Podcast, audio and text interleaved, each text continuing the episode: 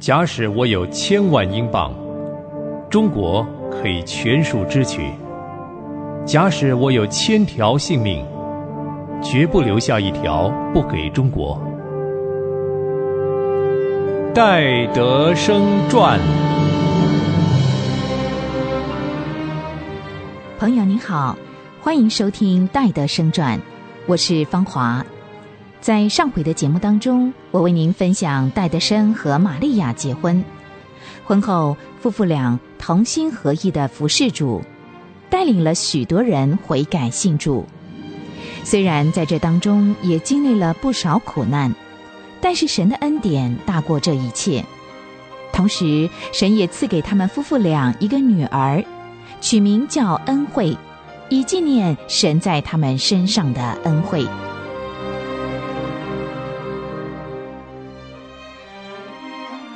一八九五年八月二十六日，派克夫人忽然病逝，留下了三个孩子没人照顾，其中有几个小孩生病得很重。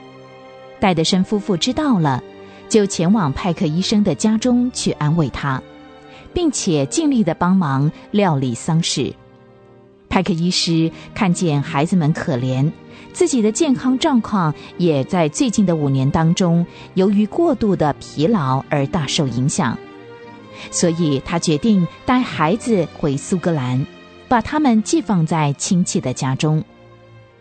派克医师一走，他所留下来的宁波医院要怎么办呢？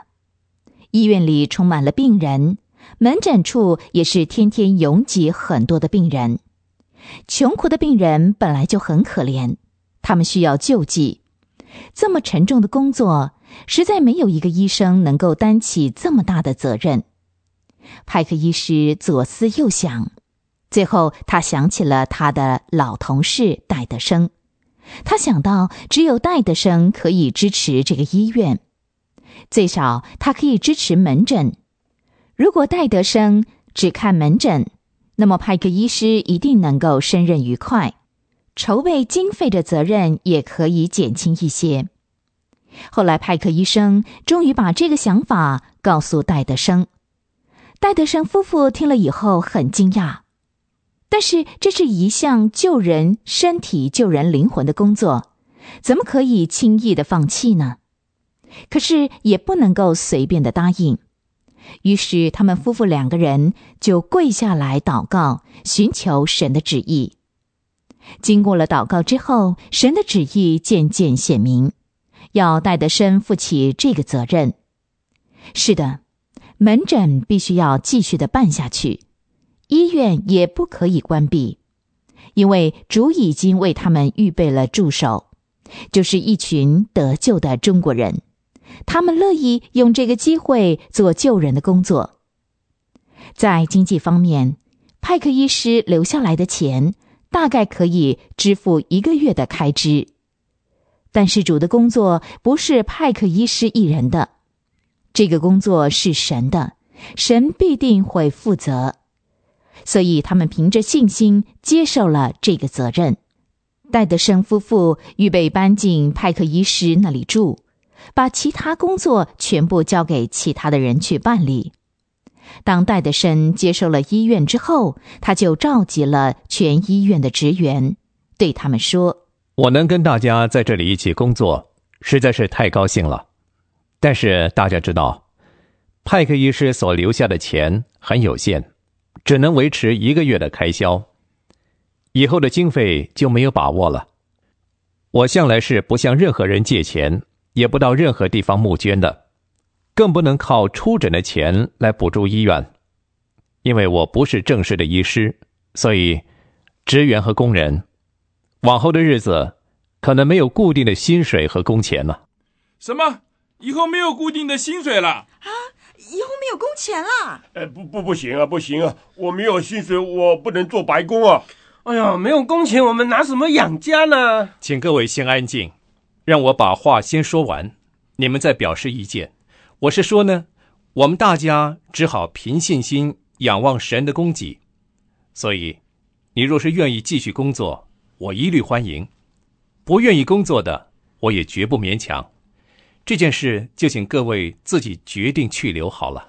这还差不多。你没有钱发，谁愿意在这里干下去啊？真是的，拿不到钱，买不到米，那我还吃什么？走走走，老张，咱们走啊！啊，我不走，我愿意仰望神的供给。我相信，我相信神会给我预备的。哦，你要依靠神，你不走了？哎，李天志、刘先生，你走不走啊？呃，我我们还是留在这里好了，不不不打算走了。好，你们不走，拉倒，算了，咱们走。这样一来，结果那些爱钱不信神的人都走了，留下来的都是真正的基督徒。由于人数不够，所以戴德生又增添了几位人手，像方能贵、王七将等等。医院里的气氛焕然一新，爱心和喜乐充满了医院，病人都很满意。礼拜堂的布道工作更是兴旺。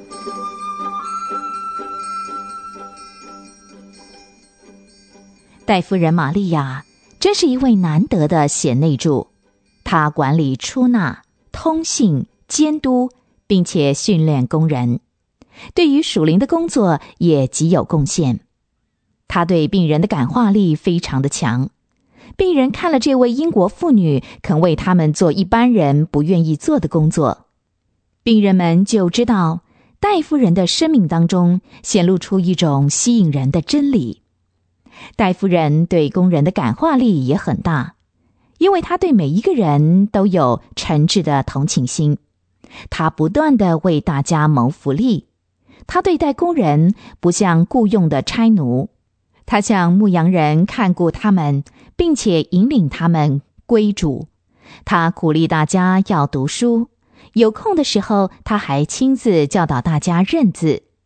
有许多的工人因为他的教导和感化而归入了主的名下，成为基督徒。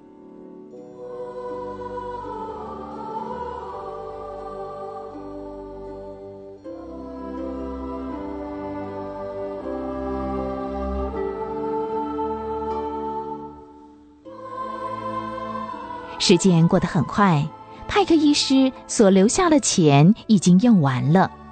戴德生自己有限的钱也用完了，全医院上下都为这件事情恳切的祷告，病人们也知道这件事，大家只有等待。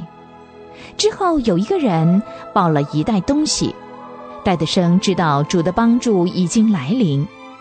果然，他们发现了一封信，那是伯家寄来的，里面附有五十磅的支票。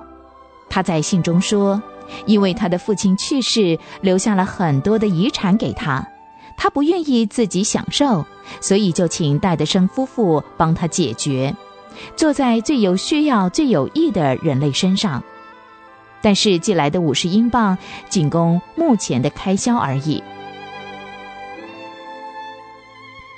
事实上，这位伦敦远方的朋友。”他一点也不知道医院有这样的麻烦，只是想把这笔钱用来在有益的事情上。